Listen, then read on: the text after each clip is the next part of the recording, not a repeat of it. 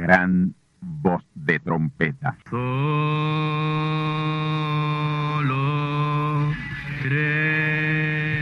Saludos amigos y hermanos radioyentes.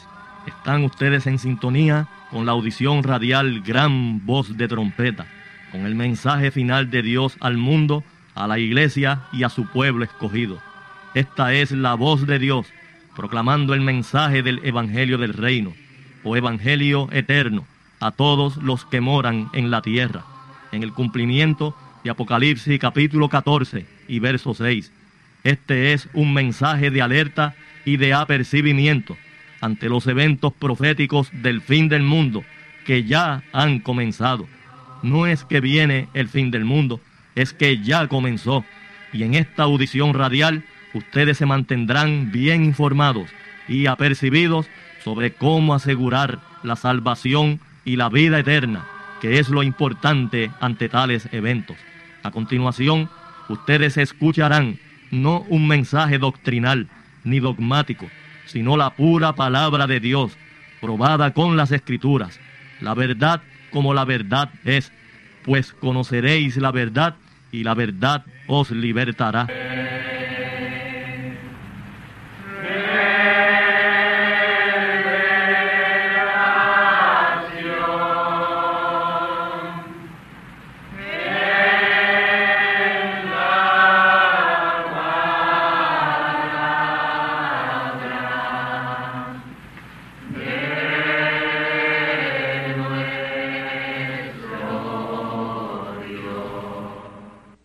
A continuación, ustedes escucharán parte de la biografía del gran profeta mensajero William Marion Branham, la cual esperamos les ayude a conocer mejor la trayectoria física y espiritual de tan vindicado y ungido siervo del Altísimo Señor, a quien Dios acompañó de manera sobrenatural desde el mismo día de su nacimiento. Así que tornaos conmigo a la palabra del Señor para la conferencia especial de esta ocasión, a cargo del pastor asociado del Templo del Tabernáculo del Testimonio, Candelario Branham, vuestro amigo, hermano y servidor en Cristo el Señor, José Osvaldo García Ortiz.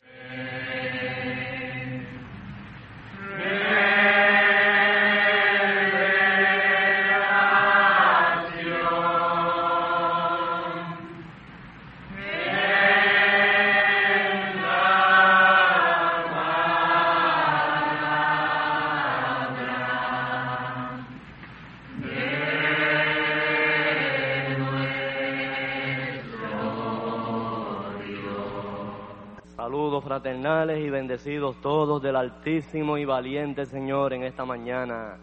Bienvenidos todos al templo del tabernáculo del testimonio, abierto en el cielo, la edad celestial, que es la edad de la palabra, donde nos encontramos para adorar a Dios y recibir su santa y divina palabra. Notaron en esta mañana, hermanos, en el mensaje radial, eh, el recuento que hizo nuestro amado profeta mensajero de la visita a todos esos lugares importantes donde el hermano Branham tuvo grandes experiencias con el Señor. Y no les hablaba yo anoche aquí en el mensaje de la importante conexión del ministro Perry Green para que nuestro mensajero tuviera tales experiencias. Se dan cuenta, hermanos, cuán perfectamente va a la par la palabra que se trae aquí con la que se trae a través de la onda radial y aún la que estamos recibiendo en los panfletos, hermano. Eso si uno lo planea no queda tan perfecto, ¿verdad? Oh, gloria al Señor. Y en este día vamos a comenzar el importante resumen de la vida y ministerio del gran profeta William Marion Branham que va a ser pasado a través de la onda radial. Porque ya es tiempo, mis amados hermanos, de que la gente conozca verdaderamente quién fue ese profeta del Altísimo y cuán acompañado estuvo de la divina presencia de Dios a lo largo de su vida y ministerio. Gloria al nombre del Señor. Así que para ello abrimos nuestras Biblias en San Juan capítulo 14 los primeros tres versículos. Gloria a Dios.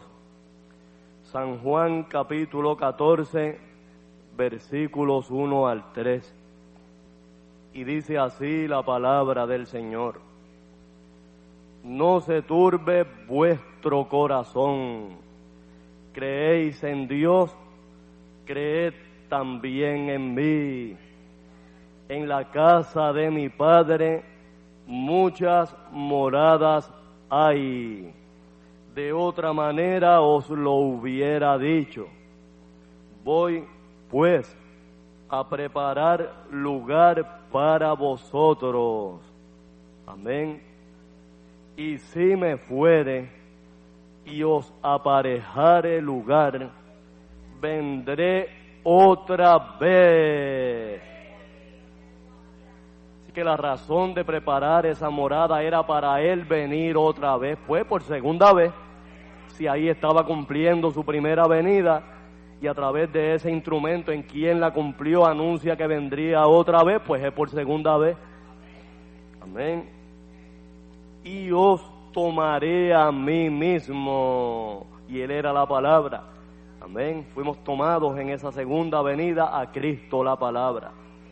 Para que donde yo estoy, vosotros también estéis. Gloria a Dios. Hasta ahí la cita y vamos ahora a pedir en oración a nuestro Padre Celestial que nos bendiga con su divina palabra y nos dé a cada uno el alimento espiritual que hemos venido a buscar en esta solemne mañana. Oremos a Dios, mis amados hermanos.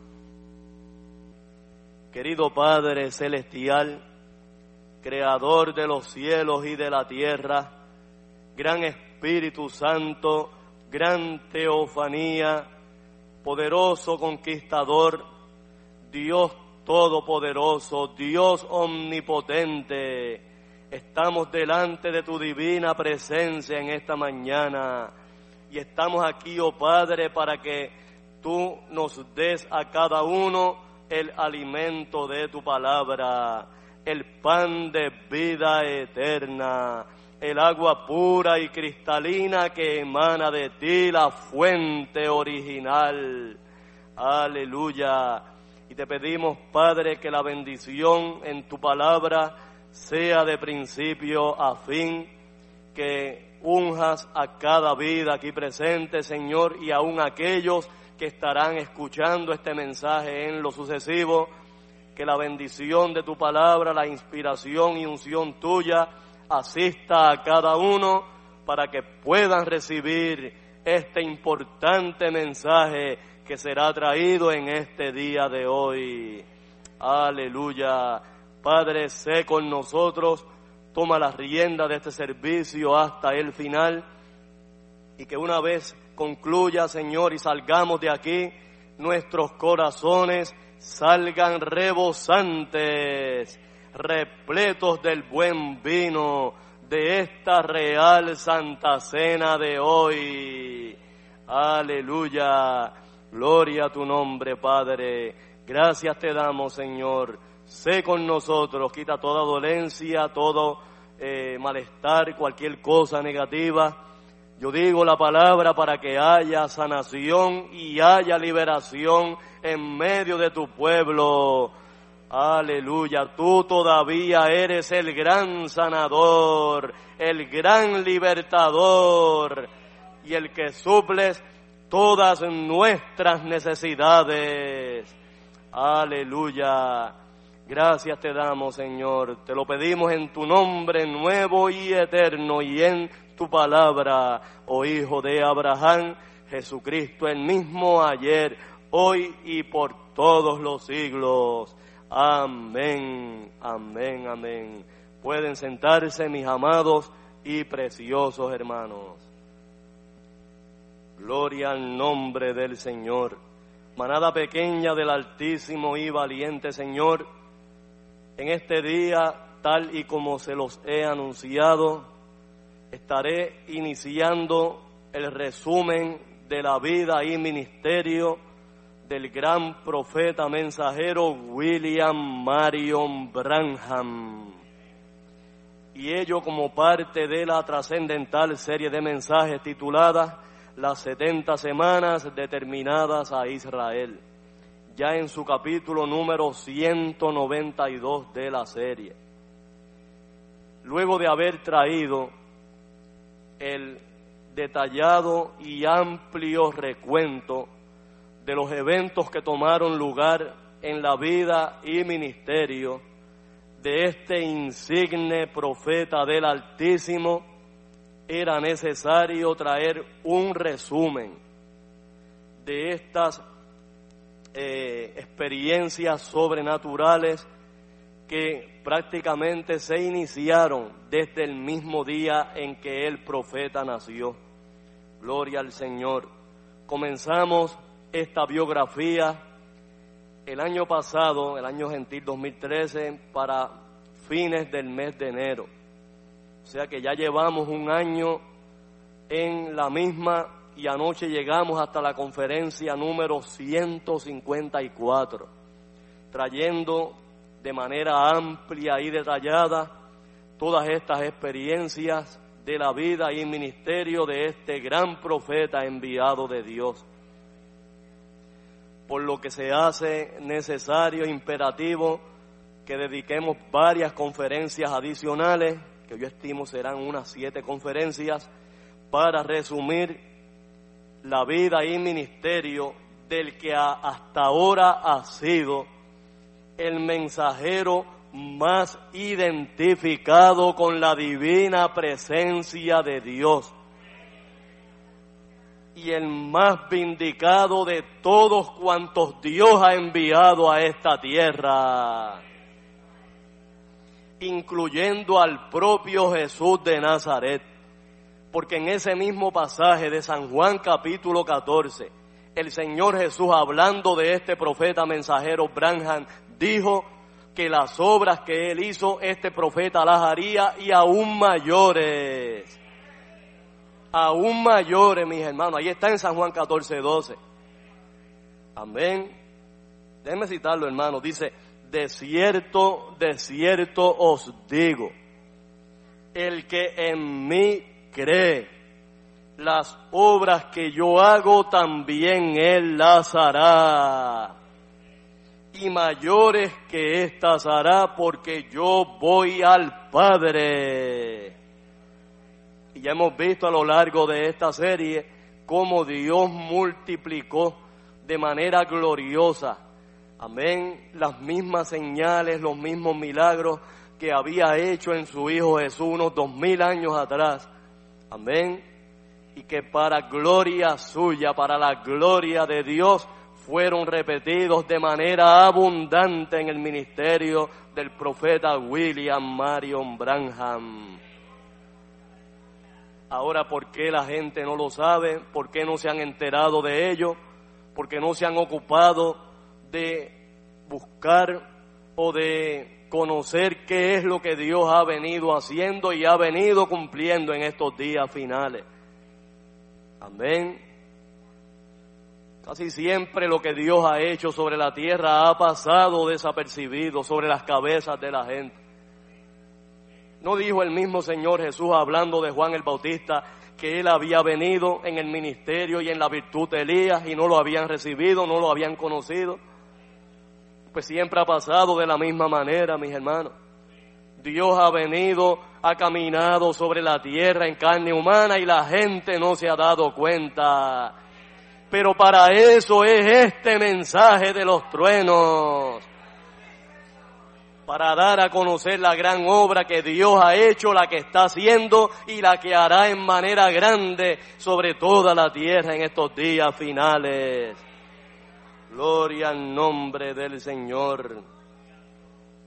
Así que mis amados hermanos, ustedes han sido testigos a lo largo de estos 154 capítulos o conferencias que hemos dedicado a la vida y ministerio de este gran profeta mensajero, de cuán sobrenaturalmente Dios vindicó la palabra que este profeta hablaba, palabra de sanidad y de liberación en favor de la gente necesitada e inclusive cuán perfectamente estuvo la señal mesiánica, el discernimiento de los corazones por la palabra obrando en su ministerio. Gloria a Dios. Así que mis hermanos, con el favor y la ayuda del mismo Dios, el mismo Espíritu Santo que acompañó a este profeta desde el mismo día de su nacimiento, vamos a comenzar este resumen en esta mañana. Gloria a Dios. Resumen de la vida y ministerio del profeta mensajero Branham. Gloria a Dios. Fue en una madrugada del martes 6 de abril del año gentil 1909, a eso de las 5 de la madrugada, que vino a este mundo este varón de Dios, a quien su papá Charles Branham le llamó William Marion.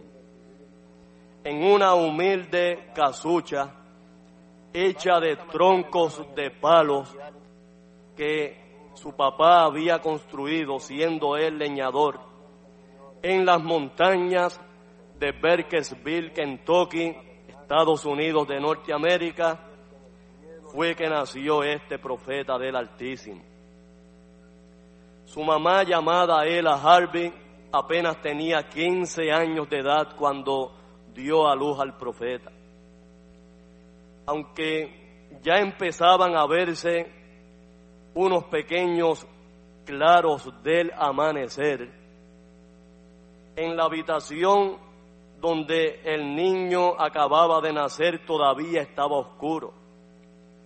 Solamente era alumbrado por la luz que se filtraba a través de la ventana y de los huecos que había a través de las piezas no muy bien unidas de los troncos que formaban la casita. Allí no había lujos, allí no había adornos, ni siquiera había una cuna o lo que llaman un Moisés para acostar al pequeño niño cuando nació.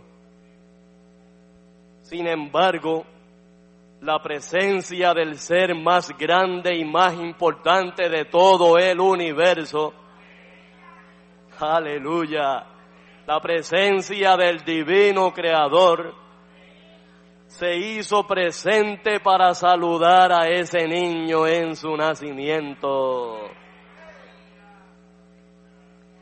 Pues a los 15 minutos del niño haber nacido, entró una luz por la ventana en forma de estrella que se movía alrededor del pequeño cuarto, el único que había en la casa, en forma oscilante, o sea, como en forma eh, circular.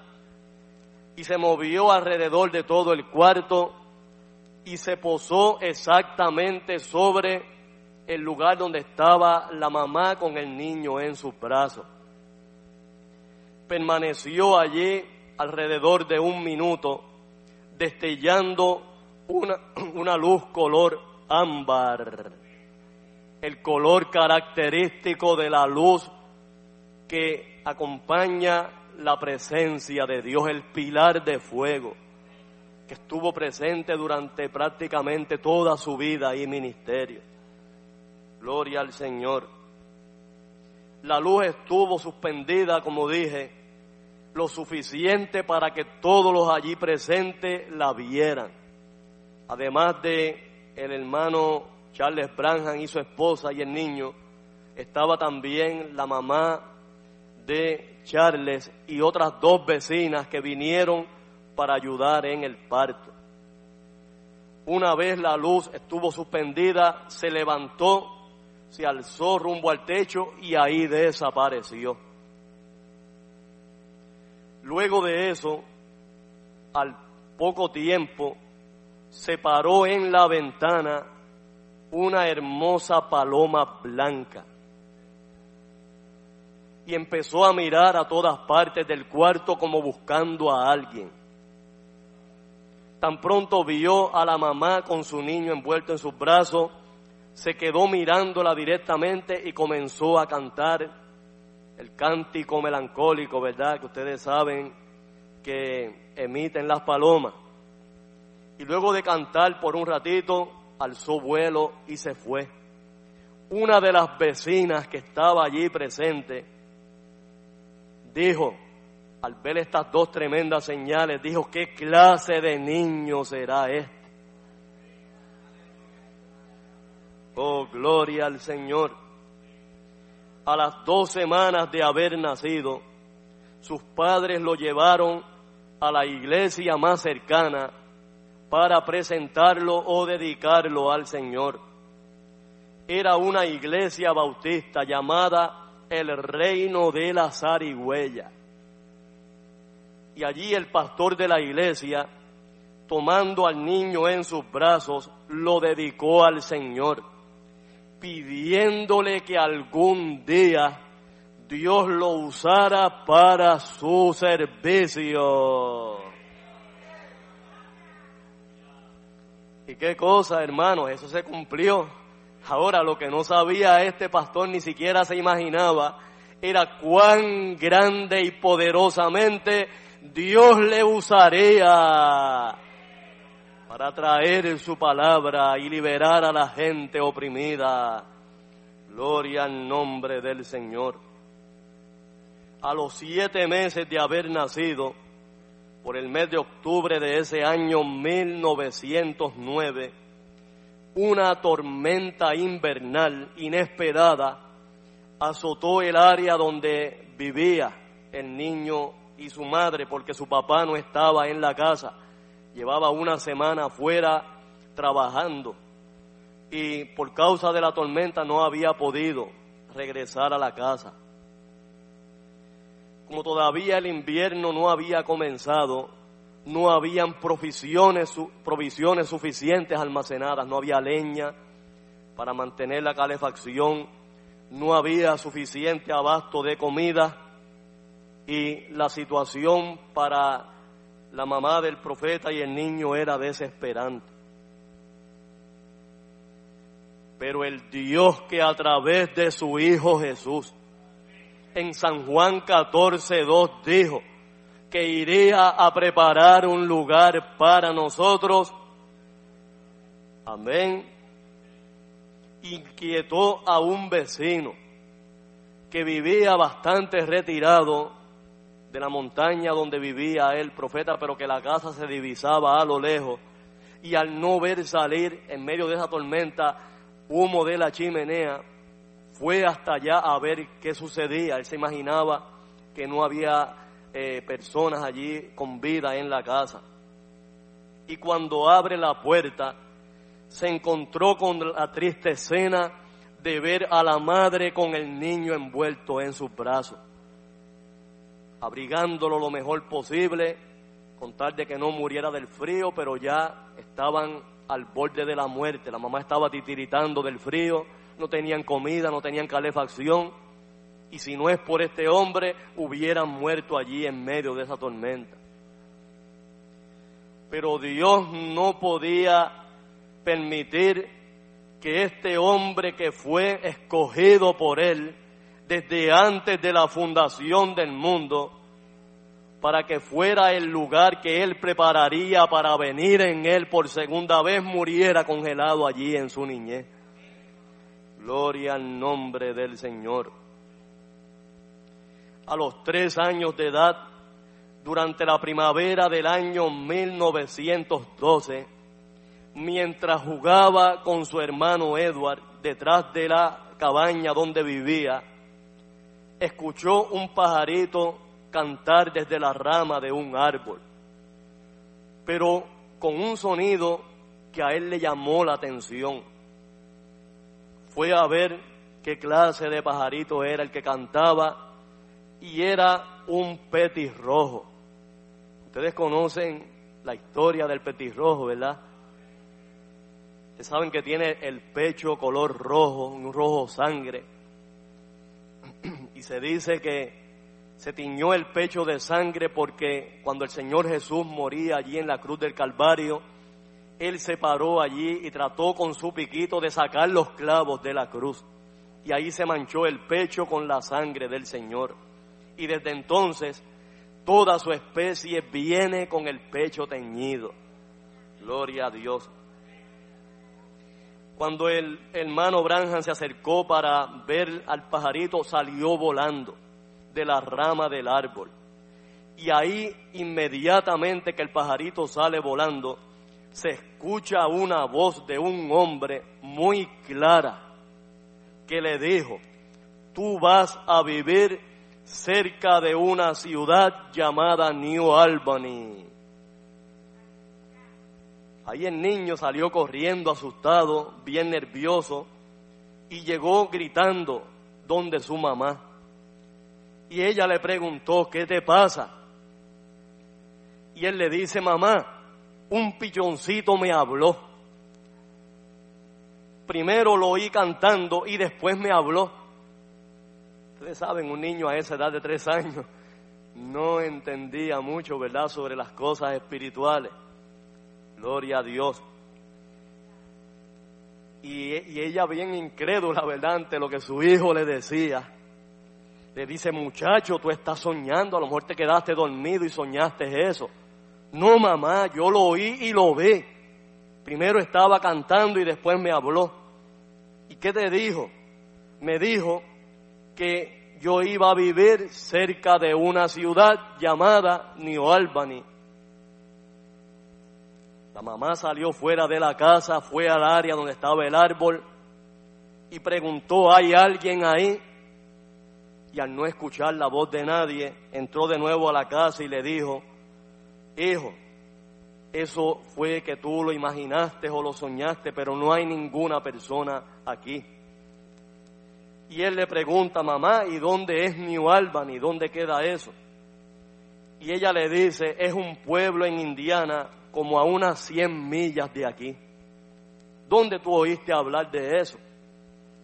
Y él le dice, el pajarito me lo dijo.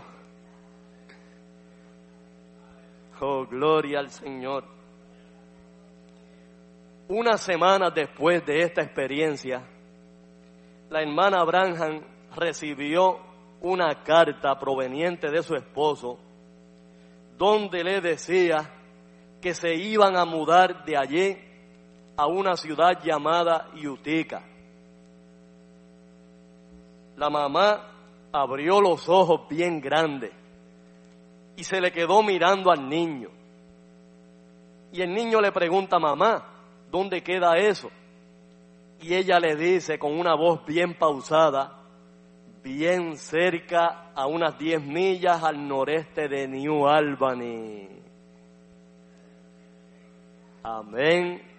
Esta era la primera de las muchas experiencias sobrenaturales que tenía el profeta a lo largo de su vida y que se cumplían al pie de la letra. Oh, gloria al nombre del Señor. A los siete años de edad, por el mes de septiembre del año 1916, su papá le había encargado buscar agua en un pozo cercano a la casa. Y cuando él venía de regreso, se, se detuvo debajo de la sombra de un árbol de álamo para descansar. Y de momento comenzó a sentir un ruido extraño producido por un remolino de viento que se movía en forma circular de la mitad del árbol hacia arriba hasta la copa del árbol. Como ya era el tiempo, comenzaba el otoño, cuando las hojas de los árboles comienzan a cambiar de color y a caerse. A él le llamó la atención porque el remolino quitaba las hojas del árbol, ¿verdad? Unas color amarillas, otras más eh, marrón, diferentes colores. Y se veía bien bonito, él quedó fascinado por la forma en que el remolino movía las hojas. Pero de pronto salió una voz bien profunda, resonante, la voz de un hombre que provenía del mismo remolino, que le habló estas palabras al niño. Le dijo, nunca bebas, nunca fumes, no deshonres tu cuerpo en ninguna manera, ni te contamines porque tengo una obra que hacer contigo cuando seas mayor de edad. Ahí el niño soltó la lata o el envase del agua y salió corriendo y gritando, llegando a la casa y cayó en los brazos de su madre. La mamá, espantada por la reacción del niño, le pregunta, ¿qué te pasa? ¿Qué te sucedió? ¿Acaso te picó alguna culebra? No, mamá, es que hay un hombre en aquel árbol allá abajo.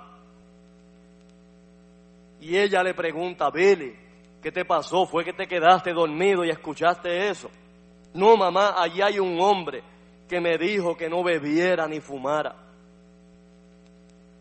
La cosa es que desde entonces, cada vez que al profeta le tocaba pasar por esa, esa área, pasaba lo más lejos posible de aquel árbol de álamo.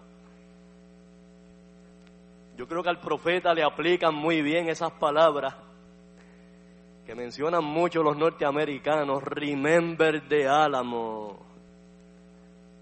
Recuérdate del álamo. Amén. Oh, bendito el nombre del Señor. A esa edad, hermanos, a los siete años de edad, imposible que él entendiera el significado de esas palabras. Lo cierto es que esa experiencia se le grabó bien profundamente en su vida y él nunca pudo olvidarse de esas palabras que oyó allí, en ese árbol de álamo. Dos semanas luego de esa experiencia, es que el profeta tiene la primera visión en todo su ministerio él se encontraba jugando eh, canicas, lo que llamamos bolines, en el patio de su casa con su hermano Edward. Y de pronto, de estar jugando allí en el patio, la escena cambia completamente. Y él ve frente a él una construcción en un puente sobre el río Ohio, que era el río que dividía al estado de Indiana del estado de Kentucky. Él nació en Kentucky, pero ya, como sabemos, se había mudado a una ciudad o un pueblo llamado Utica en Indiana. Amén. Y de pronto, él ve un accidente en la construcción de ese puente. Un tramo del puente colapsó y 16 obreros cayeron al agua y se ahogaron todos, desaparecieron en la corriente y no aparecieron más. Ahí cuando eh, despierta, o sea, sale de ese trance espiritual, de esa visión, soltó las canicas, salió corriendo y gritando, ¿dónde su mamá? Ya la mamá estaba acostumbrada a estos ataques de pánico y de nervios que su hijo sufría. Y ahí, cuando ella le pregunta qué le pasaba, él le contó o le relató lo que había visto. Como ya tenía la experiencia, amén, donde él le había contado lo que supuestamente el petirrojo le había dicho de que se mudarían cerca de New Albany, ahora esta vez ella estuvo más atenta a lo que él dijo y anotó exactamente todo lo que él le contó. Amén. El accidente en la construcción del puente y 16 obreros que cayeron al agua cuando el puente colapsó y murieron. Mis amados hermanos, cuando comenzó la construcción de ese puente sobre el río Ohio, así mismo sucedió. Hubo este accidente y murieron 16 obreros tal como Dios se lo había anticipado al profeta en visión. Oh, gloria al nombre del Señor. Ahora, mis amados hermanos, William Marion Branham era el primero de diez niños que tuvo esta joven pareja. O sea, que aún con la extrema pobreza en la que vivían y siendo tantos para alimentar, se imaginan ustedes por la mucha necesidad y hambruna por la que pasó este varón de Dios. Miren si era tan pobre que apenas tenía ropa para ir a la escuela. En el año 1917, a la edad de ocho años, lo único que tenía, y ya era, había, había pasado la primavera, comenzaba el verano, y lo único que él tenía para ir a la escuela era el abrigo de invierno. Amén. No tenía nada más, o sea, no tenía una, una camisa o un suéter para ir a la escuela. Y tuvo que ponérselo porque no tenía nada más. Allí en la escuela, la maestra, la señora Temple, le extrañó que a Billy todavía estuviera usando este abrigo que era de invierno. Y le preguntó qué le pasaba. Y él le dijo que tenía un poco de frío.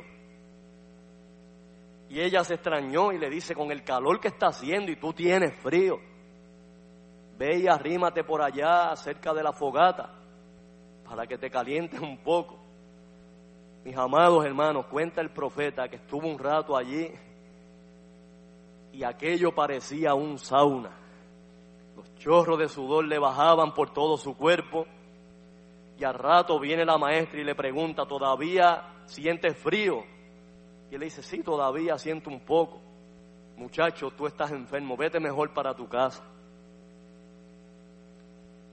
Pasó un tiempo en que él no asistía a la escuela porque no tenía ropa para ponerse, hasta que un día la hermana de su papá, su tía, le obsequió un traje de su hija que más o menos era de la misma estatura de él, ya que tenía unos diseños bien bonitos y le, sugirió que los recortara y por lo menos remendara algunos de los pantalones o camisas que él tenía tan maltrechos.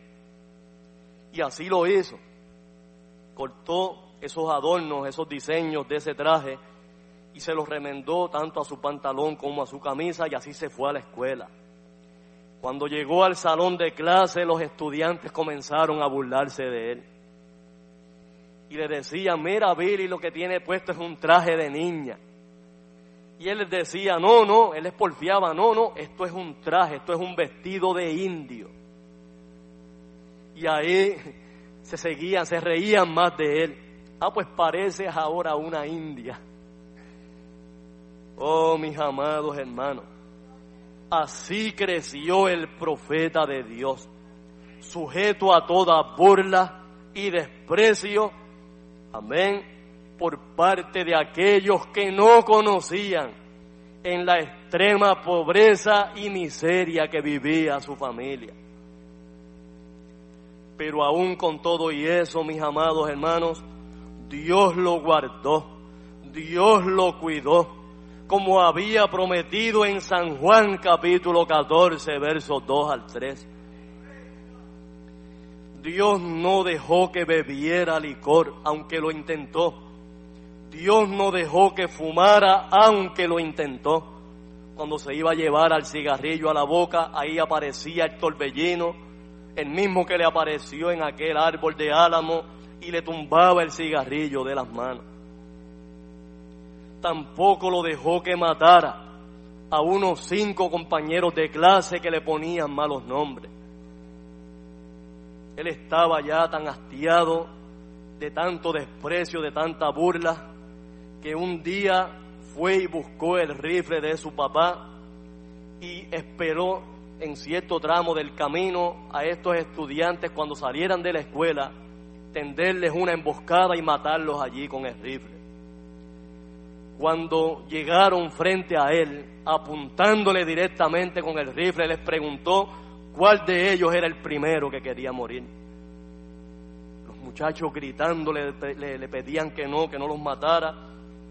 Y él como estaba tan airado empezó a alar el gatillo, pero cada vez que alaba el gatillo el rifle mascaba, las balas no salían. Los niños al ver que las balas no salían empezaron a correr gritando. Oh, mis amados hermanos, Dios no dejó que su profeta fuera un asesino. Oh, bendito el nombre del Señor. Por el verano de ese mismo año, él no regresó más a la escuela y por el verano de ese mismo año comenzó Dios a llamarlo a su servicio. De muchas maneras, pero cada vez él rehusaba el llamado y la conversión al Evangelio. Por ese tiempo, mientras se la pasaba con su, las únicas dos personas que tenía como amigo, su primo Jimmy Paul y Sam Adair, quien luego fue el médico de la familia, pasaba por los campos y las áreas montañosas de ese estado de Indiana. Y es ahí donde él descubre la cueva que sería más adelante en su ministerio, su lugar de meditación y comunión con el Señor. La cueva en Tunnel Mill, Indiana, que luego fue conocida como la cueva de Greens Mill, Indiana. Gloria al Señor. En el otoño del año 1923, estando con su primo Jimmy Paul, ahí es que ocurre el accidente donde se le dispara el rifle a su primo y las balas, los perdigones del rifle le destrozaron ambas piernas. Amén. El hermano Branham cayó al piso gritando del dolor y diciéndole a Dios que tuviera misericordia de él. Él le decía, Señor, yo nunca he adulterado, yo nunca he mentido, yo nunca he robado, yo no he fumado, no he bebido. Ten misericordia de mí. Y su primo salió corriendo para buscar ayuda y llevarlo al hospital. Y fue llevado y allí fue operado. Luego de estar anestesiado por espacio de ocho horas, al pasar el efecto de la anestesia, despertó y ahí es donde tiene la segunda visión de su ministerio. Él se encontró descendiendo y descendiendo cada vez más a un lugar bien tenebroso, bien oscuro y tenebroso. Llegó en su espíritu, mis hermanos, a la región de los perdidos que conocemos como la quinta dimensión o infierno. Aquello fue horrible, la experiencia que él vivió allí. Allí escuchaba gritos desgarradores, gente quejándose y lamentándose todo el tiempo y en una agonía terrible. Él describiendo la escena que vio allí, él dice la peor agonía el peor sufrimiento, el peor tormento que pueda sufrir una persona en esta tierra. Aunque sea electrocutado con miles de voltios de electricidad, aunque sea quemado en el horno más ardiente, la peor tortura no se compara con los horrores y la agonía que sufre la gente en ese tenebroso lugar. Y es ahí donde él ve las mujeres con los ojos pintados. Por eso fue que en su ministerio él condenó tanto la pintura en las mujeres, porque ahí fue donde él las vio, así fue como él las vio en el infierno. Él gritaba allí, oh Dios, ten misericordia de mí, sácame de este lugar. Yo te prometo que seré un buen muchacho de ahora en adelante. Sácame de aquí, Señor, te lo prometo.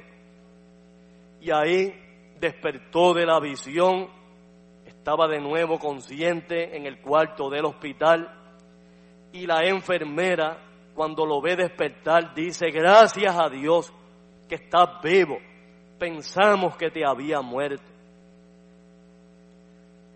un tiempo después de ser dado de alta, tuvo que eh, volver al hospital para ser operado nuevamente. Y ahí tuvo otra experiencia.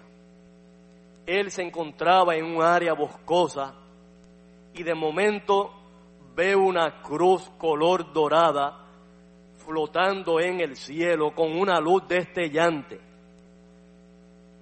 Y de momento él siente que la luz que emanaba de esa cruz dorada penetró a su interior, entró por su pecho y penetró a él. Amén. A los 17 años de edad, visitó con su primo Jimmy Paul una especie de verbena o carnaval y mientras caminaba con su primo observando las exhibiciones que habían allí y los diferentes espectáculos que presentaban, al pasar frente a un local donde había una eh, persona de estas que leen la baraja, de estas personas adivinas, que le llaman, ¿verdad?, lectores de la fortuna o del porvenir de las personas. Y cuando pasa frente ahí, era una gitana y lo llamó. Y le dijo, oye, ven acá. Ambos miraron, tanto Jimmy como él miraron. Y ella dice, el muchacho que tiene el suéter con rayas, venga acá un momento que quiero decirle algo. El que tenía el suéter con las rayas era el profeta. Y él le dijo, señora, ¿en qué puedo servirle? Y ella le dijo, ¿sabías tú que hay una luz que te está siguiendo? Y el profeta asombrado le dice, una luz, ¿qué usted quiere decir? Y ella le explicó, tú naciste bajo una señal.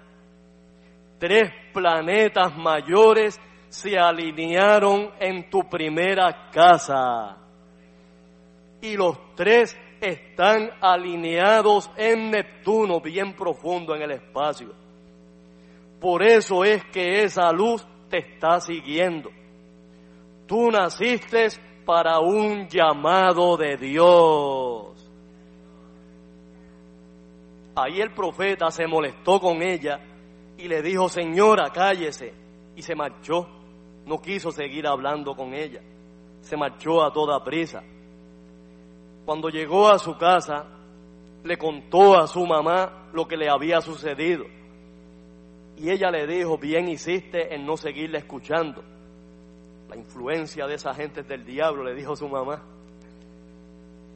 Ahora, hermano, como sabemos, ¿verdad? Esta no fue la única experiencia de esta naturaleza que tuvo el profeta. Amén. Dos semanas luego de esa experiencia es que el profeta tiene la primera visión en todo su ministerio. Él se encontraba jugando eh, canicas, lo que llamamos bolines, en el patio de su casa con su hermano Edward. Y de pronto, de estar jugando allí en el patio, la escena cambia completamente y él ve frente a él una construcción en un puente sobre el río Ohio, que era el río que dividía al estado de Indiana del estado de Kentucky. Él nació en Kentucky, pero ya, como sabemos, se había mudado a una ciudad o un pueblo llamado Utica en Indiana. Amén. Y de pronto, él ve un accidente en la construcción de ese puente un tramo del puente colapsó y 16 obreros cayeron al agua y se ahogaron todos, desaparecieron en la corriente y no aparecieron más. Ahí cuando eh, despierta, o sea, sale de ese trance espiritual, de esa visión, soltó las canicas, salió corriendo y gritando, ¿dónde su mamá? Ya la mamá estaba acostumbrada a estos ataques de pánico y de nervios que su hijo sufría. Y ahí, cuando ella le pregunta qué le pasaba, él le contó o le relató lo que había visto. como ya tenía la experiencia, amén, donde él le había contado lo que supuestamente el petirrojo le había dicho de que se mudarían cerca de New Albany, ahora esta vez ella estuvo más atenta a lo que él dijo y anotó exactamente todo lo que él le contó. Amén, el accidente en la construcción del puente y 16 obreros que cayeron al agua cuando el puente colapsó y murieron. La próxima semana escucharán ustedes la segunda parte. No dejen de escucharla. Y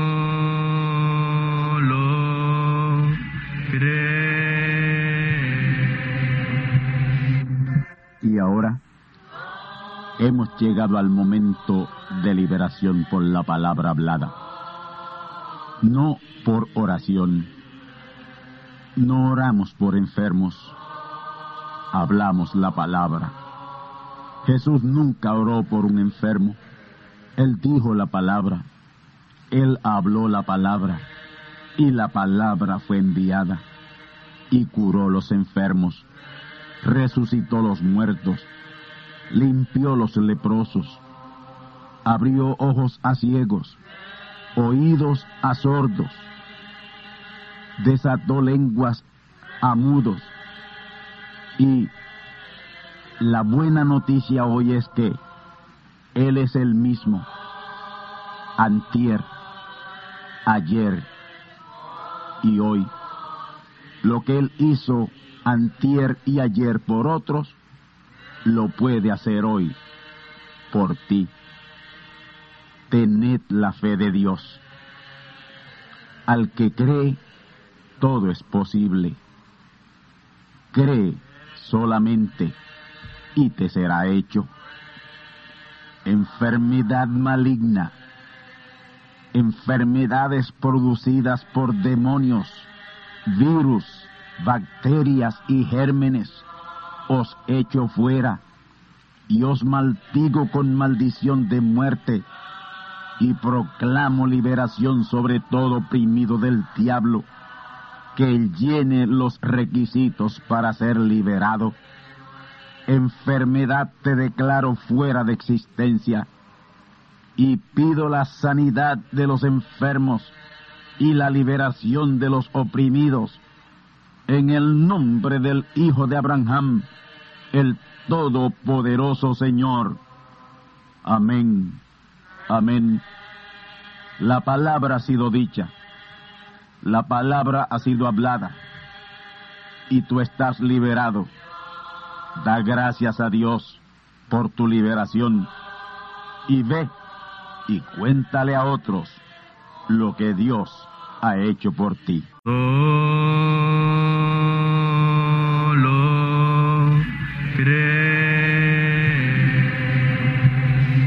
Amigos y hermanos radioyentes, han escuchado ustedes la audición radial Gran Voz de Trompeta. Y nuestra dirección postal es Gran Voz de Trompeta, apartado 1630, Canóbanas, Puerto Rico, 00729. Una vez más, Gran Voz de Trompeta, apartado 1630, 1630, Canóbanas, Puerto Rico, 00729. Les invitamos muy cordialmente para que escuchen estas conferencias proféticas y sean apercibidos ante los eventos del fin del mundo que ya comenzó. Les deseamos pues ricas bendiciones en Cristo el Señor. Amén.